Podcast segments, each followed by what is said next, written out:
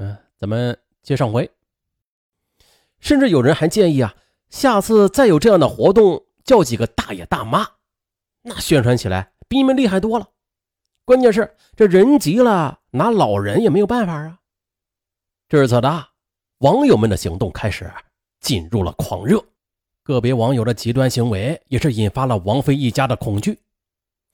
在这群二十多岁甚至年龄更小的网友面前，在这群冲动的年轻人面前，王菲。她只有偷偷的躲在家里，每天在网上浏览着那些充满污言秽语和暴力的讨伐帖子。他甚至连家门都不敢迈出一步的，因为经常有三三两两的网友在他家楼下游荡。再后来，他又看到有网友发帖子，说要请杀手现实干掉王菲的网络追杀令时，他开始彻夜失眠了，在极度的恐惧之中挨过了。一分又一秒，于是他再度的患上了抑郁症。二零零八年三月二十八日，因为网民骚扰再度患上抑郁症的王菲，在经历了四个月的惊弓之鸟的生活之后呢她，最终选择了走向法庭。这次呢，王菲将北非的候鸟、大齐王、天涯三家网站告上了法庭，并且索要精神损害赔偿金。十三点五万元。在记者采访前后的姜岩的丈夫王菲，他一直是躲在北京的一个不为人知的地方，除了接受本记者的采访吧，拒绝见任何媒体记者和所有陌生人。他甚至连电话都没有，唯一一个与外部联络的方式只有一个电子信箱，包括法院开庭，他都没有现身的。而姜岩的前男友张乐义，他并未停下手中的工作，同时也是一直在关注和推动着姜岩的后事积极的准备应诉，并且在法庭上也是据理力争。当然了，这任何事情啊，它都有高潮和低潮。随着时间的过去啊，死亡播客事件也已经是逐渐的开始淡化起来。但是啊。这四个月来，王菲她出乎意料的就出名了，就跟林生斌一样，她仿佛经历了一场风暴，这场风暴也是彻底的改变了她的人生。经过四个月的演变，这场由网络到现实的公共事件，最后随着王菲的起诉，却再一次的掀起了高潮，并且成为中国网络暴力第一案。尽管此前有同须门事件。虐猫事件等这些网络暴力事件吧，但是真正进入司法程序的，在中国还是第一例。三月二十八日，王菲委托律师起诉北非的候鸟、大旗、天涯三家网站。王菲也是在起诉书中称，今年一月十日开始，三家网站便纷纷的发表和刊载对他及家人进行侮辱诽谤的文章。比如称姜岩是被王菲逼死，因此抵制所有跟逼死结发妻子的贱男人王菲有关的产品。文章里还说了，王菲是在父母羽翼下苟且的可怜虫，因为王家的态度，啊，姜岩他迟迟不能下葬，啊，等等吧，一些激烈的言辞。同时啊，这些网站还把王菲及其家人的姓名、照片、住址等信息公开。这些行为给原告以及家人的生活、工作、名誉造成了极为恶劣的影响，比如恐吓邮件不断，网上被通缉、追杀，经常遭到围殴、谩骂、威胁，因工作单位被骚扰被单位辞退，且其他的单位也是因之而不敢聘用，父母的住宅也是多次的被人骚扰，门口两侧也是贴满了诬陷。和恐吓的标语。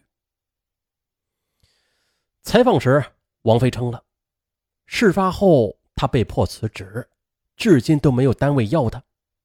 以往她接的广告业务啊都是大客户，现在呢，为了生活，她连很小的单子都要接，而且价格很低很低。王菲的代理人，北京市京都律师事务所张艳峰，他表示了。本案呢有两个突出点：一是网友使用了人肉搜索公布个人隐私；二，通过网络暴力来侵犯隐私权和名誉权。网民对未经证实的网络事件也是发表具有攻击性、煽动性和侮辱性的不真实的言论，从而造成了王菲及其家人的名誉损害。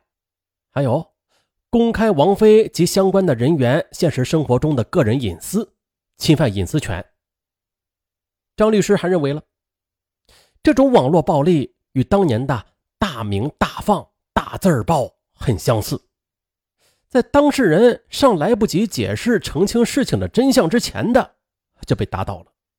可是现在，在网络上的这一幕似乎更是有过之而无不及。王菲她是这样认为的：引发姜岩自杀的起因是由于家庭矛盾，但即使是姜岩所指的王菲出轨吧，但这也毕竟是家事啊，而跟自己毫不相干的网友。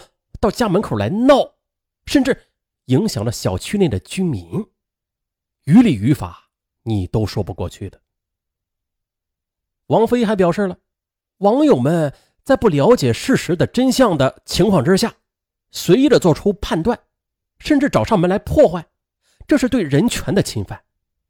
而且啊，家务事那是很复杂的，只凭前妻在网上的一面之词。怎能确定另外两个人的罪呢？对呀，古话说得好，“清官难断家务事”，小偷小摸、杀人放火这些事情啊，很简单，但是反而家务事是最复杂的。那这是上文一直没有说林生斌案件的原因之一啊。网上舆论铺天盖地啊，那你能分辨出哪个条是真的，哪条是假的吗？如果分辨不出来，还去把这事儿给放大的话，那就是网络暴力呀。好，咱们再回来啊。随着媒体的报道啊，王菲起诉网站的行为在网上引发了新的一轮高潮。于是啊，这网民们呢又在网上对王菲的声讨就是更加的激烈了。哎呀，想起要用法律保护了，当初怎么没有想到要遵守婚姻法呀？史上最不理智的起诉，王菲呀，不可能胜诉。网上顿时呢就出现了各种嘲讽、谩骂的一些声音。这时，被告的网站“北飞的候鸟”创始人张乐意说了：“我开这个网站用来表达对姜岩的尊敬和悼念。至于王菲，我觉得她起诉很傻，很可笑。”大齐王法务部的律师他称了。这大齐王收到朝阳法院传票时感到很意外，他认为大齐王对此事的报道是客观公正的，是正反面说法都具备的，啊，比较客观。再就是天涯网的律师也表示了，天涯社区中的帖子原创者并非天涯，而是网友。况且，如果受众是认为报道有误，可以投诉啊。接到投诉之后。呃，天涯的做法是核实情况之后再删除帖子。在王菲起诉之后的天涯和大齐网上的很多帖子都被删除了。几乎与此同时的，也有网友成为挺王派，啊，就是力挺王菲了，并且这些网友把倒王派称之为网络暴民。他们认为啊，即使王菲有责任吧，那么她的名誉权和隐私权。同样不容践踏，啊，不过呢，王菲在起诉之后的，在重庆天涯社区的论坛上又惊现了倒王贴。北飞的候鸟，我们支持你，一人一元助你抗贱男。啊，发帖人叫头一干，他告诉记者呀，他一直关注此事呢，属于倒王派。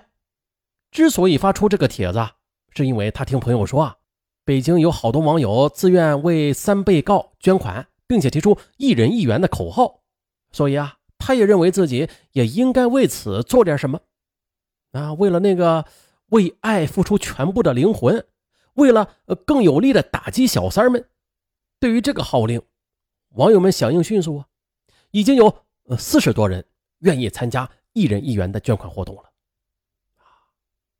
而网上传播最多的帖子是希望能去多带一些臭鸡蛋，费用大家共同承担哦。这个帖子被广泛认可，并且有很多网友表示了，四月十七日要到亚运村法庭去，一呢是看看王菲到底是个什么样的人，二是要砸王菲臭鸡蛋，三是力挺三家被告网站。四月十七日上午九点，直到下午三点半的中国网络暴力第一案，在北京市朝阳区法院亚运村法庭开庭审理。由于案情复杂。只是进行了举证质证的阶段。上午八点，已经有很多名网友等在法庭门外了。这些网友啊，多为年轻的女白领。他们告诉记者说，很多朋友想来，但实在是抽不出时间，所以就由他们回去来转述庭审的详细情况，并且还表示了，现实生活中背叛太多了。王菲之所以让人愤恨。是因为她做的太过分了。网友们说啊，本来这事情已经平息了，可是王菲又打起官司，挑起了这事她的行为也是更加的刺激了大家的愤慨。到晚上九时开庭时，法庭里坐满了将近三十家的媒体记者和数十名网友，但是依然有十几名网友没有领到旁听证，他们呢是站在。法庭外边焦急的相互交流着，有的网友则趴在窗台向里边张望。可是令网友们失望的是啊，原告王菲并没有出现在法庭上。王菲的律师张艳峰说，王菲之所以没有亲自到庭，一是因为担心网友们的臭鸡蛋，二是她不希望以这种方式站在众人和媒体面前的。三。是因为网上披露的有关姜岩自杀的前后很多内容都是不实的。王菲打官司啊，就是为了澄清事实。当律师念及网络上骂王菲的词语时，旁听席上的网友则笑出了声。呃，原告方称啊，姜岩跳楼自杀，在以三被告为代表的网站上肆无忌惮的宣传，形成了一股势不可挡的网络暴力。深深的伤害了王菲。原告律师还指出了，将事件引向现实攻击的是人肉搜索，此案是中国网络暴力第一案。针对原告的起诉，这位第一被告人张乐意，他答辩时直指王菲出轨才是姜岩自杀的起因。张乐意说啊，原告因为对婚姻不忠诚，导致妻子姜岩自杀。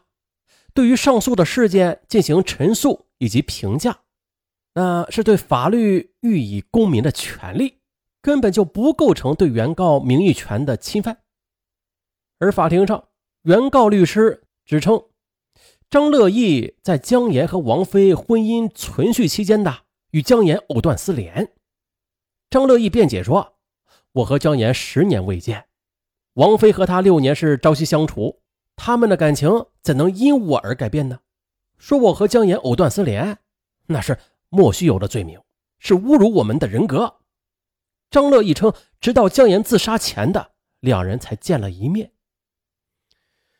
呃，整个上午的举证质证过程，几乎全部的是围绕着是否因为王菲有第三者才导致姜岩自杀而展开的。呃，为能让双方的观点充分的表达。法官也是没有过多的干预双方举证，因此呢，这场本来是有关名誉的侵权诉讼，则演变成了对王菲的挞伐。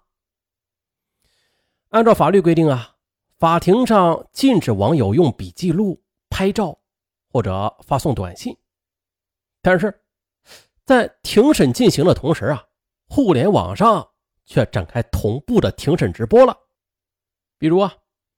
每位出庭人员的发言，在几分钟之后就会出现在网上。这庭内的导王派们不断的用手机向外发送短信，没来的网友则通过直播来了解庭审，并且发表意见。个别网友甚至的中途出去，把座位让给其他网友进来再听一会儿。啊，反正是挺忙的。在法庭之上，张乐义后来出示了一份特殊的证据，则引发了。庭审的高潮。啊下集网络暴力案的最后一集了，大家拭目以待，下集见。